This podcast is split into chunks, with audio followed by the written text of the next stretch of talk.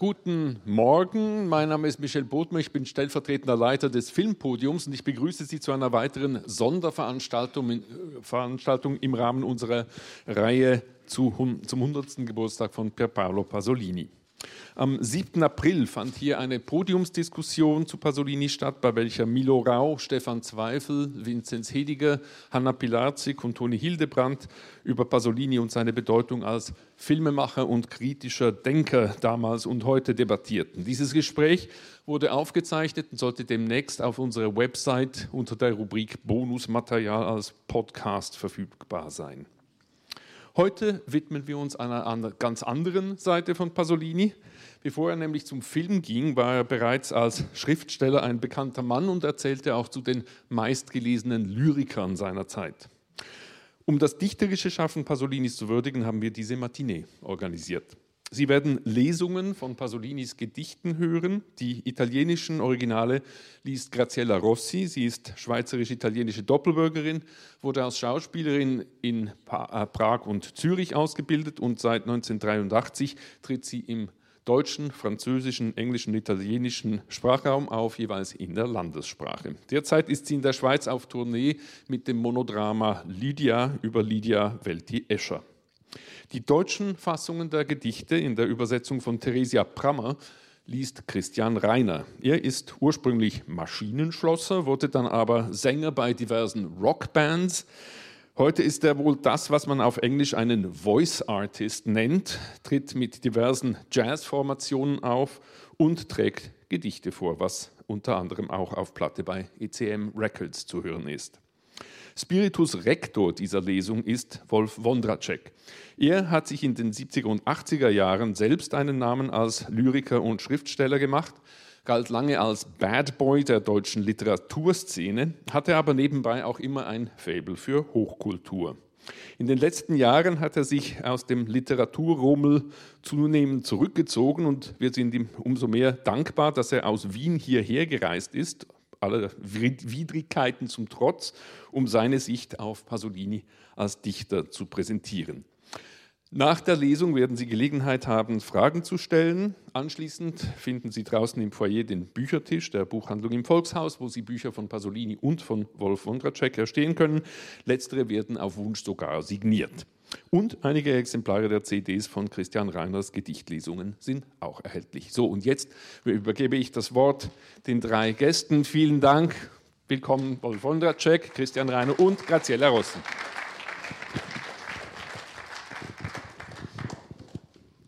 Darf ich das? Runter. Ja.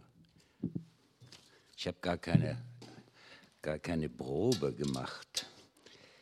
Äh, irgendwann hatte ich meinen Freund Christian Reiner, den die Italiener einen Oratore di Poesia nennen würden, gebeten, sich das Gedicht Land der Arbeit von Pierpaolo Pasolini einmal daraufhin anzuschauen, ob wir eine Tonaufnahme machen könnten. Bald lagen auf unseren Tischen und Fensterbänken immer mehr in der Stadtbibliothek in Wien ausgeliehene Bücher von Pasolini. Bei anderen Autoren würde ich sagen, nun gut, sie waren eben produktiv. Das geht bei Pasolini nicht. Er hat geschrieben, was das Zeug hielt, wie ein nicht nur ums eigene Leben kämpfender, sondern um das von Menschen, deren Existenz zu einer Sache zu werden drohte oder längst geworden war. Er schrieb wie ein von einer Vision, einem Dämon, wie ein von den Buchstaben und Zeichen in einem uralten Buch der Wahrheit getriebener. Mir war, schreibt er in einem langen, sehr langen autobiografischen Gedicht aus dem Sommer 1966, mir war, als ob Italien, seine Beschreibung und sein Schicksal abhingen von dem, was ich dazu schrieb, in jenen Versen gesättigt von unmittelbarer Wirklichkeit, nicht mehr nostalgisch, fast als hätte ich sie mit meinem Schweiß verdient. Später in einem Interview, Zitat, wenn der Idealismus eines Dichters Risse bekommt und damit auch sein Glaube an den Idealismus anderer, spürt er, dass es keine Adressaten für seine Gedichte mehr gibt. Aber es gab sie ja. Mit Christian Reiner und mir saßen ja zwei am Tisch, auf deren Idealismus sich Pasolini hätte verlassen können. Wir hörten ihm zu, wenn er uns zurief, kein Kompromiss, lasst uns umkehren. Es lebe die Armut, es lebe der kommunistische Kampf für die lebensnotwendigen Dinge. Nun ja, wir nahmen erst einmal nur den anderen Kampf an, nämlich den herauszufinden, wie seine Gedichte zu lesen sein könnten, wie sie klingen müssten, wie nah man ihrer Bedeutung kommen konnte und ob und wie das zu machen war. Anders gesagt, wie wird man vom Bewunderer zum Bruder eines Dichters? Pasolini, der größte sterbende Dichter, als der er verspottet wurde, als Genie der Selbstvermarktung, Ästhet im Dreck der Nacht, ein Mann der Gegenwart und einer, der aus einer untergegangenen Welt zurück auf die Gegenwart schaut. Ein Kommunist keiner Doktrin, ein Mann des Quattrocento, ein Intellektueller, der Mann, der Mann, den Maria Callas heiraten wollte, ein leidenschaftlicher Fußballspieler, der Dichter, der in tantischen Terzinen dichtete, der höfliche, wohlerzogene, eigentlich schüchterne Revolutionär, einer wie Christus, gelassen aber gefährlich. Einer auf der Feuerlinie, ein an seinen Träumen zweifelnder und an seiner Zweifeln verzweifelnder, angewidert von dem Ekel zwischen Strumpfgeschäften und Juwelieren in einer Welt der Lügen leben zu müssen, einer Welt der Gewalt. Mehr Prozesse als Filmpremieren, mehr Liebhaber als Liebe. Für Sex ging der Schlaf drauf und unter seinem Drang zu schreiben so manche Schreibmaschine. Ein vor Gericht verlesenes Gutachten eines Experten für Psychologie hält fest, Zitat, Pasolini ist ein triebhafter Psychopath, ein sexuell Anormaler, ein Homophiler und spricht bei ihm von einer unsicheren, äußerst beeinflussbaren und gemeingefährlichen Persönlichkeit. Ich weiß wohl, schreibt er dem Schriftsteller Italo Calvino, wie sich das Leben eines Intellektuellen abspielt. Ich weiß es, weil es zum Teil auch mein Leben ist. Aber ich habe ein anderes Leben. Beim Leben dieses Lebens muss ich die natürlichen und unschuldigen Klassenschranken durchbrechen und in eine andere Welt dringen. Die Welt der Bauern, die Welt des Subproletariats und die Welt der Arbeiter. Pasolini quält, was er sieht. Und was er sieht, ist das, was Leo Tolstoi das große Verbrechen genannt hat. Die Monopolisierung des Bodens zum Nutzen von ein paar tausend reichen Leuten, die, wie Tolstoi sie nennt, grausamste Sklaverei, die darin besteht, der Erde beraubt zu sein. Sie kriegen mich nicht klein, davon war er überzeugt, aber dann kriegten sie ihn doch. Im Morgengrauen des Sonntags, 2. November 1975, lag eine Leiche auf einem Fußballplatz in Ostia, ermordet, derart entstellt, dass erst nach wiederholter Überprüfung klar wurde, dass es sich nicht, wie jemand gesagt hat, um einen Haufen Müll handelte, sondern um den massakrierten Körper von Pier Paolo Pasolini. Er wollte das Fest des Lebens feiern, die Blume der Passion, die Blume des Spiels und zuletzt als äußerste Aktion die Blume des Todes, seines Todes. Ich liebe das Leben unbändig, verzweifelt. Und ich glaube, diese Wildheit, diese Verzweiflung werden mir am Ende zum Verhängnis. Ich verzehre meine Existenz mit einem unersättlichen Appetit. Wie wird das alles enden? Ich weiß es nicht. Christian Reiner ist, was Pasolini gefallen hätte, gelernter Maschinenschlosser, der die Poesie liebt und versucht mit seiner Stimme dahinter zu kommen, was ihr offen oder verborgen ihre Schönheit und Bedeutung verleiht, ihren Reichtum an Bildern, die in den Gedichten von Pasolini mal träge, mal schäumend dahinfließen, wie das Wasser des Tagliamento, an dessen Ufer Pasolini seine Jugend verbrachte. Ihre, ja, ihre elegische Direktheit und ihre raffinierte Einfachheit. Es gab noch anderes zu entdecken, das Atmen der Sprache, die Pausen, das Pathos dieser Pausen und damit spielt er. Es ist deshalb nichts eitel daran, wenn er als Berufsbezeichnung auf Formularen angibt Stimme. Vielen Dank.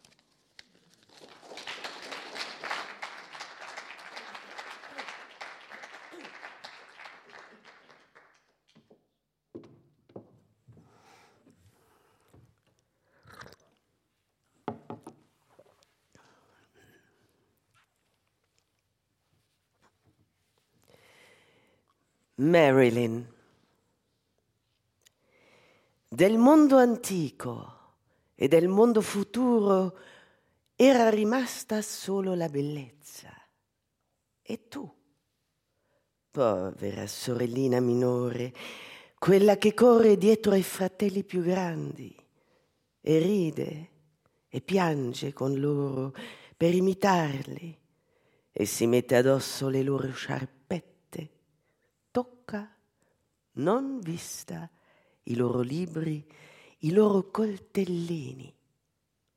Tu, sorellina più piccola, quella bellezza l'avevi addosso umilmente e la tua anima, di figlia di piccola gente, non ha mai saputo di averla, perché altrimenti non sarebbe stata bellezza. Sparì come un pulviscolo d'oro. Il mondo te l'ha insegnata, così la tua bellezza divenne sua.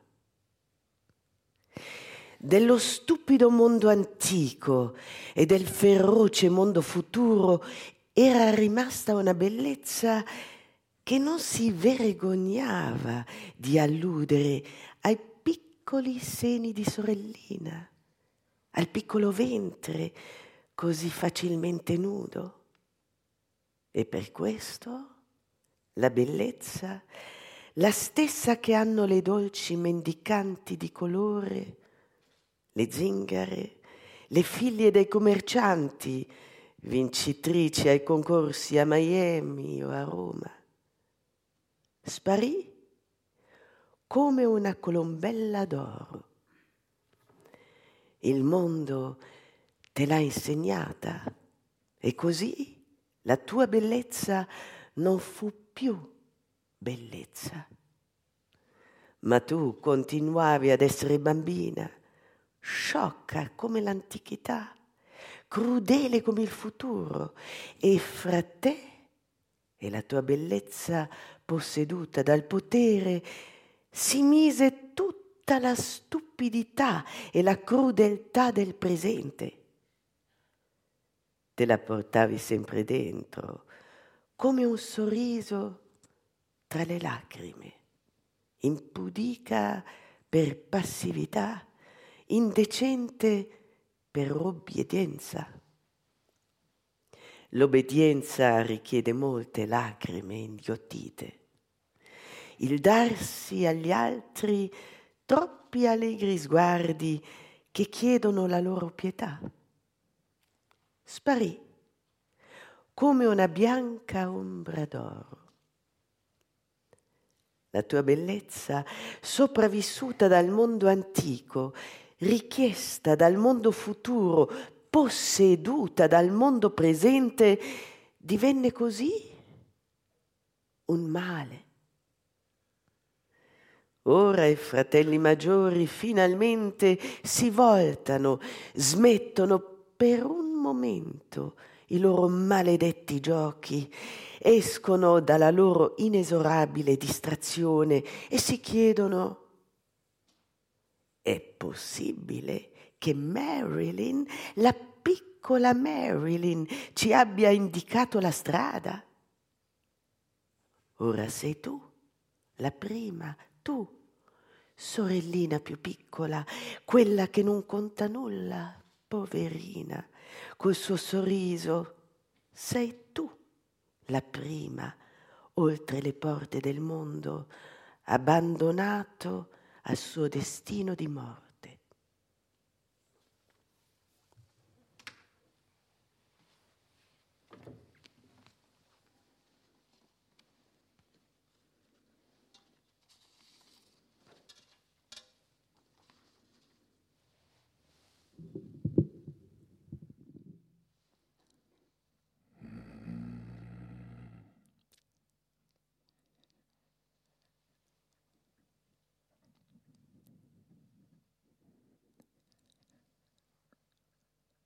Aus der Welt der Antike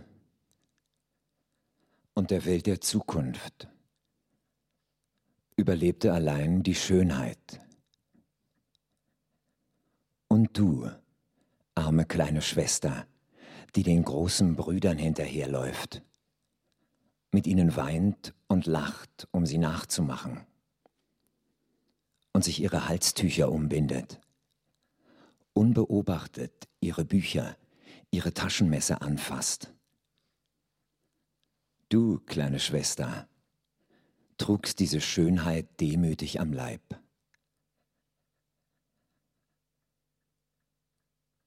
Und deiner Seele, Seele einer Tochter kleiner Leute, war nie bewusst, sie zu besitzen.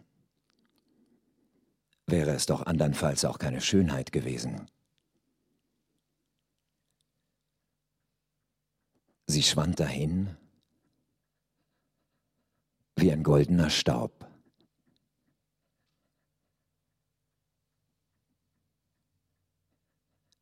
Die Welt hat sie dir beigebracht. So wurde deine Schönheit zu der ihren. Von der Dummheit der Welt der Antike und der Tollheit der Welt der Zukunft war nur eine Schönheit geblieben, die sich nicht schämte, auf die kleinen Brüste des Schwesterchens anzuspielen, das kleine Bäuchlein, das sich so leicht entblößt. Und eben darum war sie Schönheit. Diejenige der süßen schwarzen Bettlerinnen, der Zigeunerinnen, der Töchter der Geschäftsleute, die in Rom oder Miami Wettbewerbe gewinnen. Sie schwand dahin, wie ein goldenes Täubchen.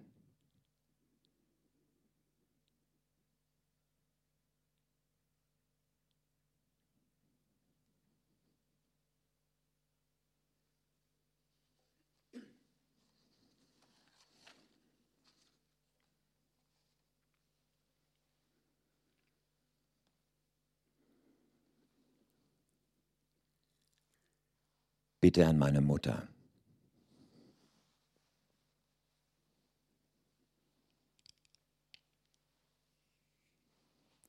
Schwer ist es, mit Sohnesworten zu sagen, was mir im Herzen so wenig gleicht. Du bist die Einzige in dieser Welt, die von meinem Herzen weiß, wie es war vor jeder anderen Liebe. Deshalb muss ich dir sagen, was schlimm ist zu wissen, dass meine Qual aus deiner Gnade entspringt Du bist unersetzbar.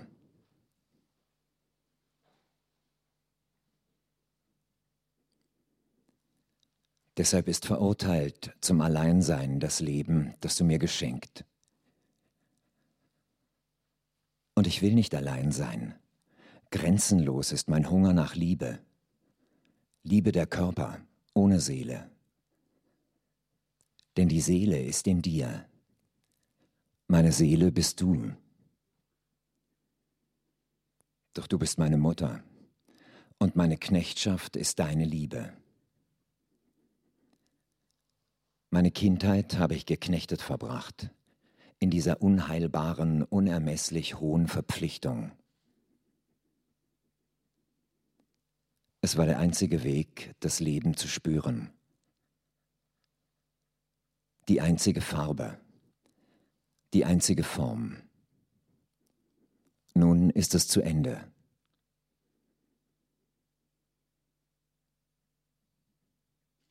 Wir überleben.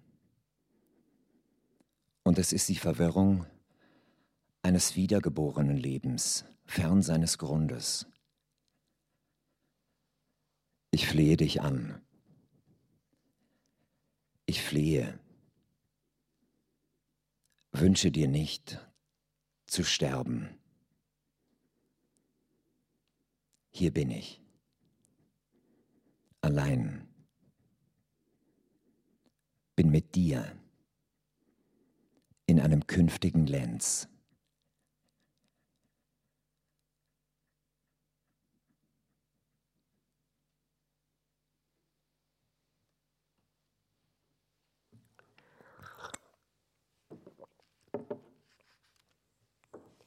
supplica a mia madre. È difficile dire come parole di figlio ciò a cui nel cuore ben poco assomiglio. Tu sei la sola al mondo che sa del mio cuore ciò che è stato sempre prima d'ogni altro amore. Per questo devo dirti ciò che orrendo conoscere è dentro la tua grazia che nasce la mia angoscia. Sei insostituibile. Per questo è dannata alla solitudine la vita che mi hai data. E non voglio essere solo. Ho un'infinita fame d'amore dell'amore di corpi senza anima, perché l'anima è in te, sei tu, ma tu sei mia madre e il tuo amore è la mia schiavitù. Ho passato l'infanzia schiavo di questo senso alto, irrimediabile, di un impegno immenso. Era l'unico modo per sentire la vita, l'unica tinta, l'unica forma. Ora è finita. Sopravviviamo. Ed è la confusione di una vita rinata fuori dalla ragione ti supplico, ah, ti supplico, non voler morire. Sono qui, solo, con te, in un futuro aprile.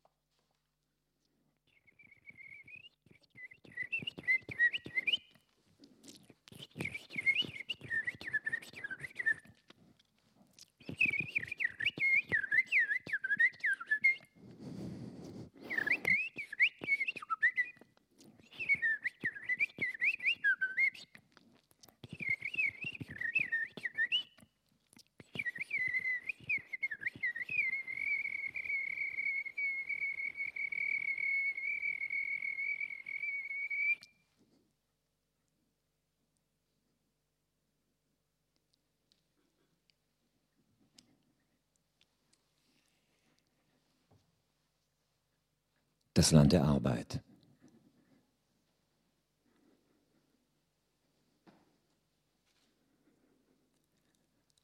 Nun ist es nahe, das Land der Arbeit, mit Herden von Büffeln und kleinen Häuserscharen inmitten Tomatenplantagen,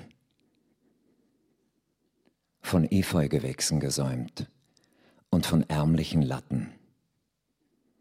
Manchmal erscheint in der Rinne des Grundes ein schmutzfarbener Fluss unter weinbewachsenen Ulmen. Drinnen im Zug, der leer fast hindurchzieht, verschleiert die herbstliche Kälte das traurige Holz. Die feuchtkalten Fetzen. Ein paradiesischer Garten, dort draußen. Hier drinnen jedoch herrscht das Reich der Toten, die ohne geringsten Ged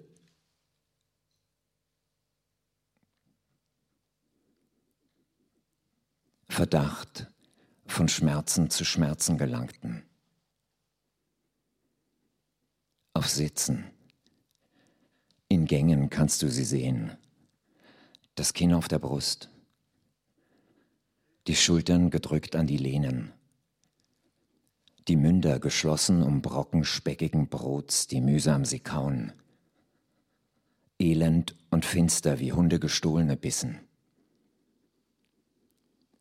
Und wenn du sie ansiehst, die Augen, die Hände, so steigt eine klägliche Röte in ihre Gesichter, in der ihre Feindin, die Seele, sich kundtut. Aber auch die, die nicht essen, nicht ihre Geschichten erzählen dem lauschenden Nachbarn. Wenn du sie ansiehst, so sehen sie dich an mit vor Schrecken geweiteten Augen, als wollten sie sagen, sie hätten nichts Böses getan. Sie seien nicht schuldig. Eine Frau aus Fondi oder Aversa wiegt in den Armen ein Kind, das schläft wie ein Lämmchen. Und wenn es erwacht aus der Tiefe des Schlafes und Worte hervorbringt, die neu wie die Welt sind, so stillt sie's mit Worten, die alt wie die Welt sind.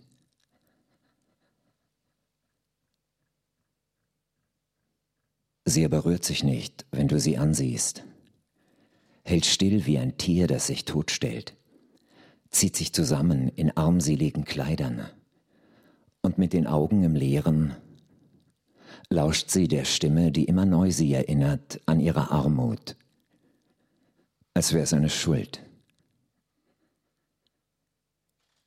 Wieder beginnt sie zu wiegen und seufzt. Taubblind und ohne es auch nur zu merken. Dort in der Ecke ein Jüngling mit Feindseligkeit in dem kleinen Gesicht, das schwarz wie Torf ist. Der Dunst des Schafstalls umhüllt ihn. Er wagt's nicht, die Türe zu öffnen den Nachbarn zu stören. Er starrt in den Himmel, starrt in die Berge. Er sieht nicht den Fremden, sieht gar nichts, sitzt nur da, die Hände in den Taschen, die Schurkenmütze in die Stirne gezogen, den Kragen hochgestellt, wegen der Kälte. Misstrauisch, rätselhaft wie ein Verbrecher. Die Feuchtigkeit weckt die alten Gerüche des schmierig rauchigen Holzes und mischt sie mit frischen Schwaden von menschlichen Dünsten. Von den inzwischen violettfarbenen Feldern leuchtet ein Licht, das Seelen, nicht Körper entdeckt. Das Auge das grausamer strahlt als das Licht, entdeckt den Hunger, die Knechtschaft, die Einsamkeit. Seelen, mit denen die Welt sich füllt, wie mit treuen Bildern, die unverhüllt die Geschichte begleiten.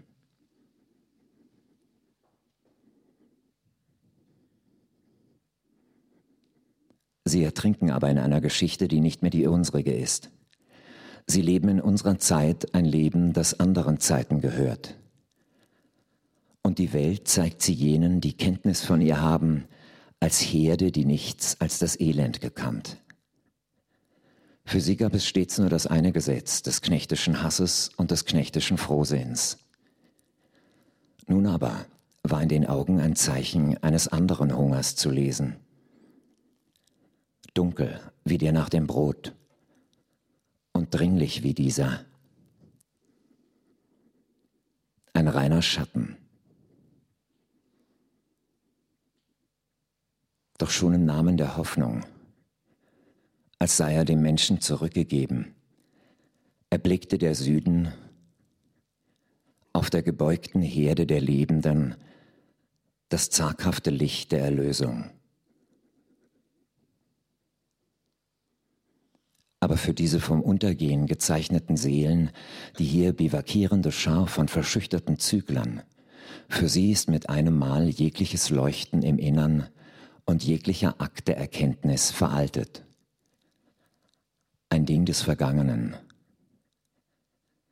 Ein Feind dieser Frau, die ihr Kind wiegt, der schwärzlichen Bauern, die nichts davon wissen, ist heute, wer glaubt sterben zu müssen, damit ihre Freiheit sich rette, in weiteren Müttern weiteren Kindern. Wer stirbt, damit lebe in weiteren Sklaven, weiteren Bauern, ihr Durst nach Gerechtigkeit und sei es hündischer Durst, der ist feindlich gesinnt. Feindlich gesinnt ist auch der, der die Fahne zerreißt, die rot ist von Morden. Und Feind ist auch jener, der treuherzig sucht, sie vor weißen Mördern zu schützen. Feindlich der Herr, der sich Unterwerfung erhofft von ihnen, wie auch der Genosse, der vorgibt, sie kämpften im Zeichen des Glaubens, das längst schon Glauben verneint. Ihr Feind ist, wer Gott dankt für das Wiederverstummen des alten Volkes, und Feind, wer vergossenes Blut im Namen des Neuen verzeiht.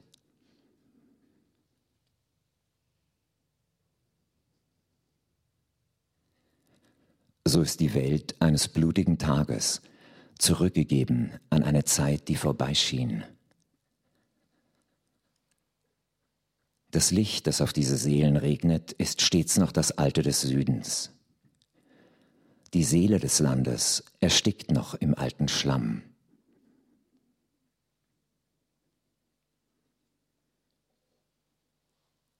Misst du im Herzen die Enttäuschung der Welt, so spürst du, dass nicht sie auf neue Lehre verweist, sondern alte Leidenschaft weckt.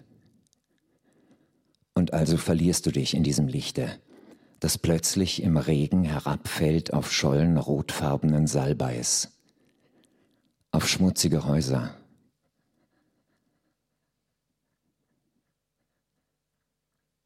Und du verlierst dich im alten Paradies, das hier über Graten von Lava ein blaues Gesicht leiht, fast menschlich, dem Horizont, dort, wo im grauen Geschäum sich Neapel verliert, den Gewittern des Südens, die ins Heitre dringen.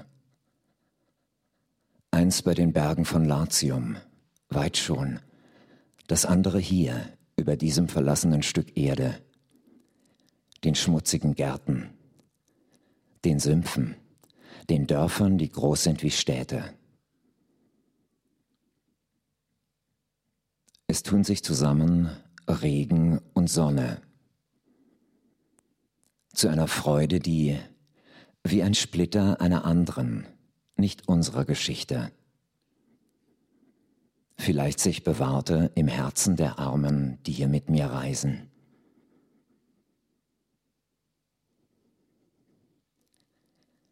Lebendig allein in der Wärme, die das Leben größer sein lässt als Geschichte.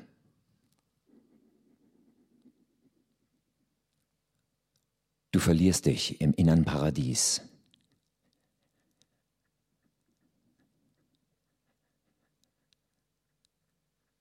Selbst noch dein Mitleid ist ihnen feindlich.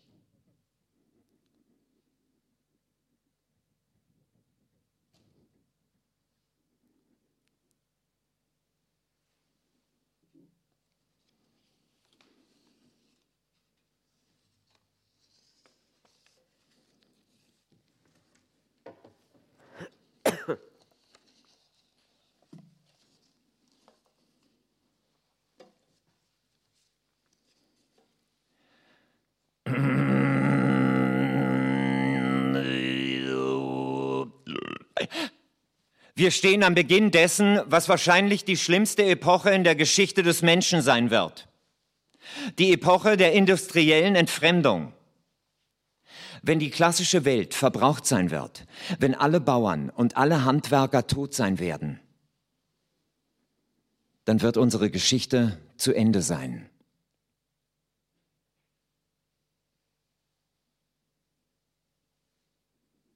Notizen zu einem Roman über den Müll.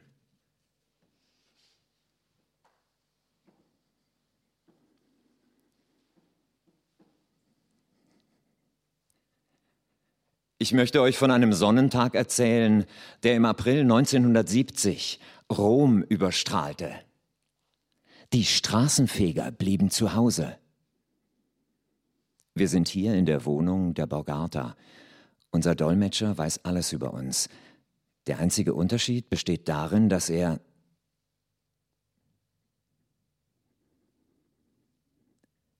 Wer für uns spricht, ist mit einer unaussprechlichen Tatsache konfrontiert. Denn Straßenfeger zu sein, ist ein großes Geheimnis. Niemand weiß, wo und wann die Berufung herkommt. Such nur. Such. Und? Wo landest du dann? Am Ende der Welt. Da unten, wo ein Feuer prasselte. Vielleicht über Meer oder unter einem Berg, da lag das Aas einer armen Katze, die es schlimm erwischt hat.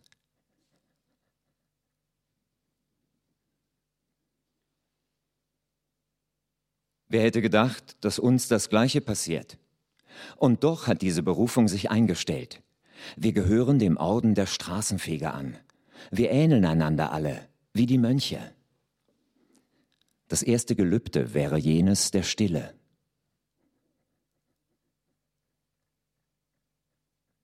Der Straßenfeger geht ganz allein mit seinem Eimer auf dem Wägelchen und schiebt ihn suchend vor sich hin. Bei Sonnenschein oder bei schlecht Wetter schiebt er den Karren mit dem Eimer und dem Riesenbesen, blickt um sich, lässt sich durch nichts ablenken, wie ein Betender. Ihm genügt es, an der Küste entlang zu streifen oder zwischen den Häuserreihen der Stadt. Der Müllmann geht ganz allein und stumm, blickt um sich, er versammelt sich mit den anderen Müllmännern, wo keiner sie sieht, wie die Mönche.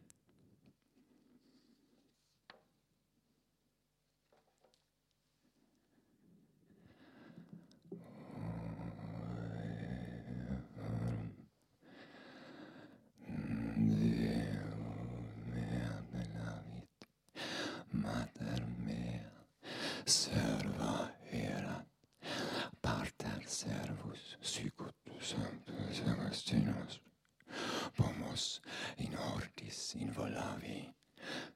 Saxatieti contra puero saliorum suburbiorum in pratis et in cavernis cum amicis meis actos impuros feci.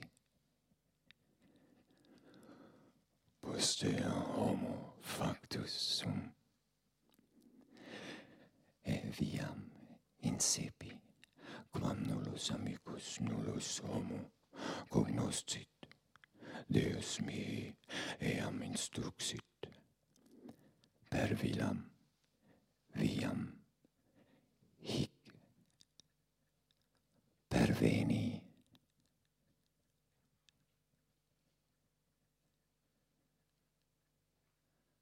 Und heute, am 24. April 1970, wird gestreikt. Der Orden der Müllmänner ist in die Geschichte eingegangen. Man muss froh sein, als wären die Engel auf die Erde hinabgestiegen, um sich auf die Bänke am Wegrand zu setzen und auf die kleinen Mauern der Borgata. Es ist der Tag der Verkündigung. Jegliche Trennung zwischen dem Reich aller Tage und dem Reich des Gewissens ist aufgehoben. Unangetastet bleibt nur die Demut. Denn wem eine wirkliche Berufung zuteil geworden ist, der kennt die Gewalt nicht und spricht voller Anmut auch von den eigenen Rechten.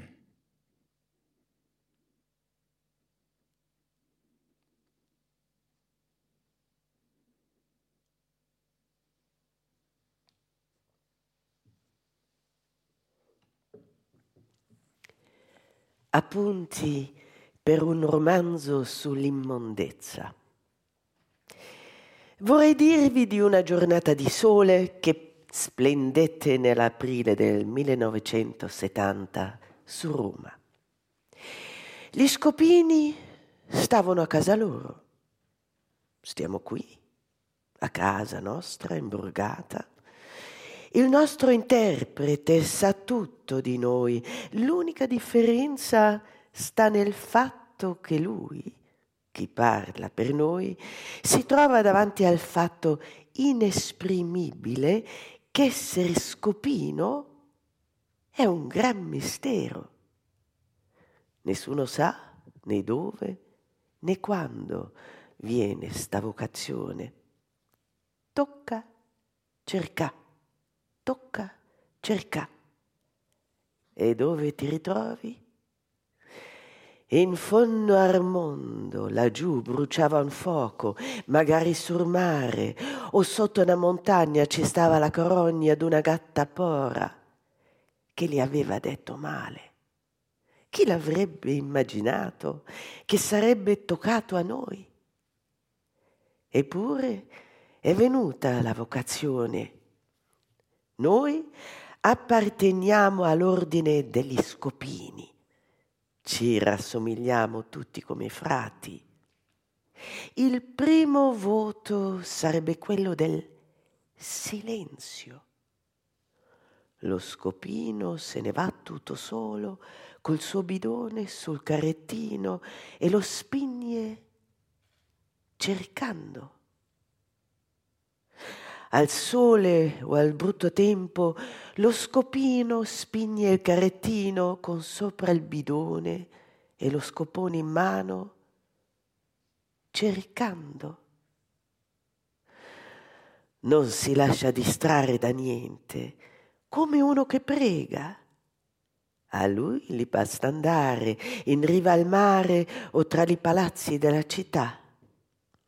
Lo scopino se ne va tutto solo e zitto cercando. Si raduna con altri scopini dove nessuno li vede, come i frati. Puerum Deus me appellavit mater mea, serva erat pater servus, sicut sanctus Agustinus pomus in hortis in saxa contra contrapueros, aliorum suburbiorum, in prates et in cavernis cum amicis meis, actos impuros feci. Postea homo factus sum, et viam incepi, quam nullus amicus nullus homo incnocnis, Deus mihi eam instruxit, per illam viam hic perveni. E oggi, 24 aprile 1970, è giorno di sciopero. L'ordine delle scupini è entrato nella storia.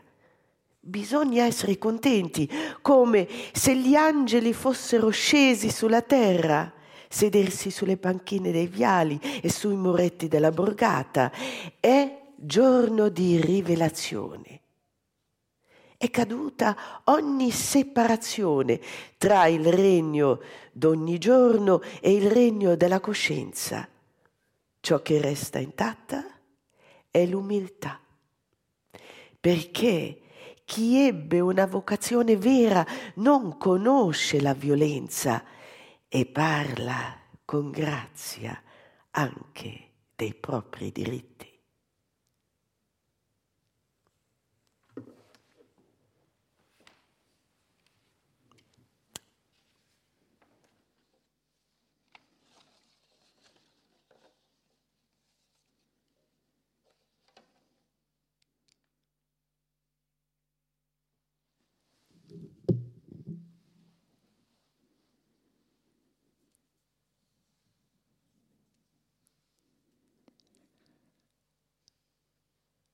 Der Tag meines Todes 1944. In einer Stadt, Triest oder Udine, werde ich in einer Straße unter Linden, wenn im Frühling die Blätter grünen, tot niederfallen.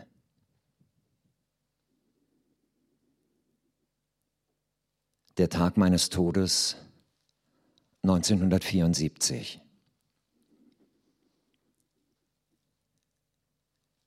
In einer Stadt, Triest oder Udine, wird in einer Straße unter Linden, wenn im Frühling die Blätter grünen, einer gelebt haben.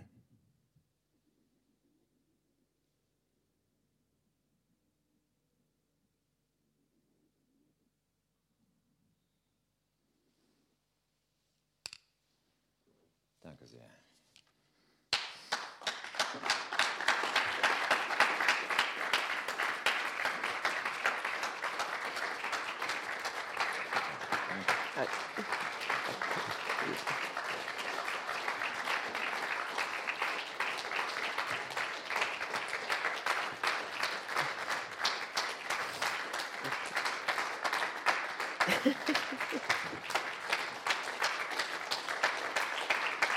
Vielen Dank.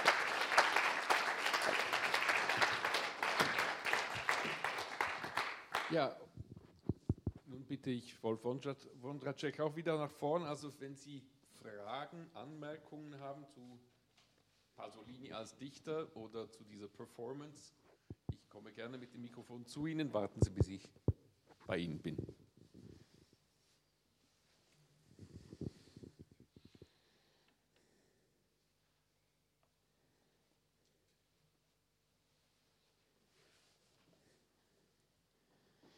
Ich habe eine Frage. War das Zufall oder Absicht, dass der 24. April vorkommt und heute zum 52. Mal sich das jährt? Na, ich habe das Gedicht ausgewählt für heute, weil ich wusste ja, wann das stattfindet. Und ähm, das ist außerdem eines meiner Lieblingsgedichte, die kleine Hommage an die Müllmänner.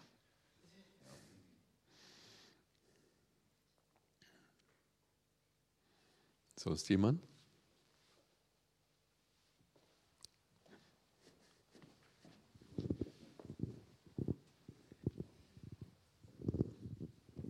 Ich habe geweint.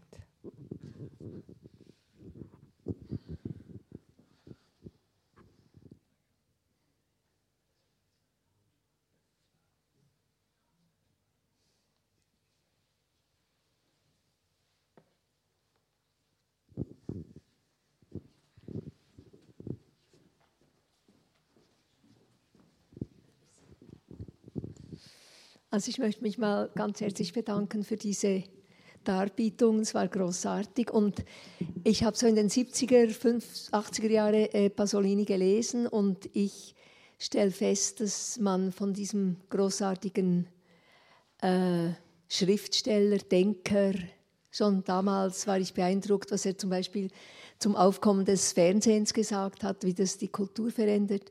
Und ähm, ich möchte eigentlich fragen, gibt es eine Erklärung, dass der so ein bisschen versunken ist? Oder habe ich nur ich das Gefühl, dass Pasolini als Filmemacher eigentlich bekannt ist, aber eigentlich als großen Literaten nicht mehr so präsent ist? Vielleicht gibt es auch keine. Danke. Also meinerseits kann ich nur sagen, ich habe keine, ähm, warum das so ist. Und ich muss auch zugeben, ich kannte ihn auch erst ähm, als Filmemacher, weil ich liebe Filme und da ist er natürlich ein Begriff und kam erst später dazu, als mir Wolf Wondercheck das Land der Arbeit, das wir gerade gehört haben, ähm, gegeben hat. Da, da, aha, der hat auch Gedichte geschrieben, na interessant. Ähm, und da, das war das, was mich jetzt so sehr interessiert hat. Also vielleicht ist es durchaus erklärlich, dass das natürlich immer wieder mit den Filmen, je nachdem, wie die gerade diskutiert werden, vielleicht mit hoch oder runter kommt. Aber das war, wie das in der Allgemeinheit ist, weiß ich nicht so ganz genau. Jetzt ist er ja wieder ein bisschen da, nach 100 Jahren. Da Das, das wäre ja jetzt auch eine Frage an Wolf Ondracek, oder? Ich weiß es nicht. Ich glaube, ich brauche gar kein Mikrofon. Doch, doch, doch, wir zeichnen das auf, sonst hört man es nicht. Also erst einmal möchte ich äh, euch, dem Publikum, ein Kompliment machen, dass ihr so sparsam, dass ihr nicht applaudiert habt zwischen den Gedichten. Äh, ist eine Wohltat, äh, dass das einfach wirken kann. Und das, gut, Beifall am, am Ende. Aber das ist eine, eine Kultur, wie ich sie auch eine Kultur, die verschwindet, dass man nicht allem gleich mit Applaus äh, begegnet. Das hat mir sehr, das hat dem, dem, äh, auch den Gedichten gut getan. Das fand ich toll. Ähm,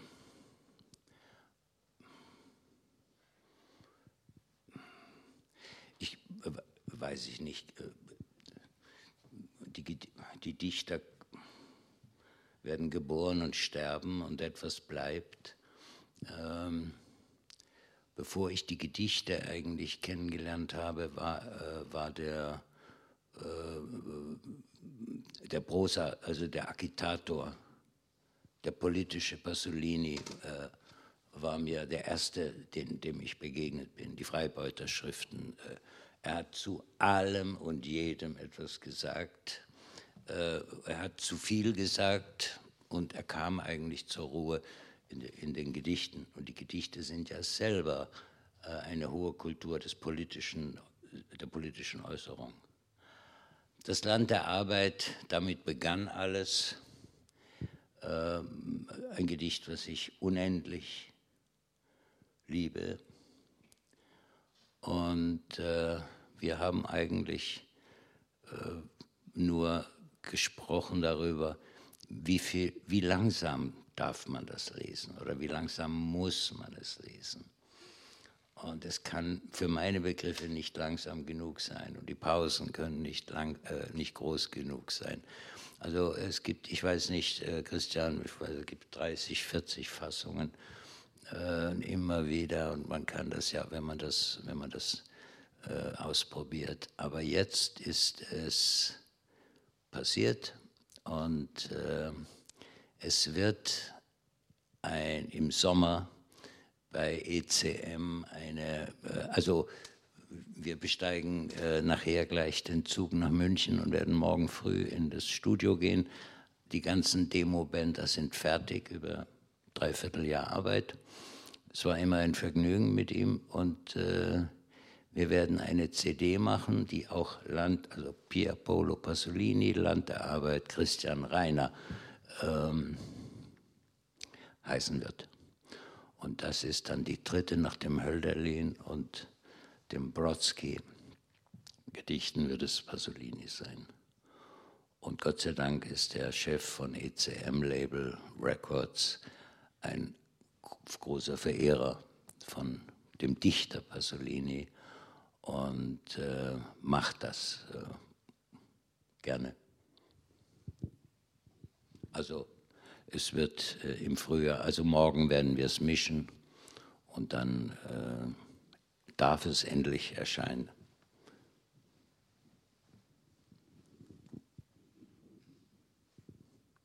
Aber ich finde das sehr angenehm, dass jetzt keine großen Diskussionen stattfinden. Äh, ich fühle mich sehr wohl. Äh, äh, nein, äh, also Gespräche, ja, also äh, da, ich werde dann manchmal auch gefragt, diskutieren Sie? Sage ich, nein, ich diskutiere nicht mehr. Die Zeiten sind vorbei, aber ich spreche gerne oder ich beantworte gerne Fragen.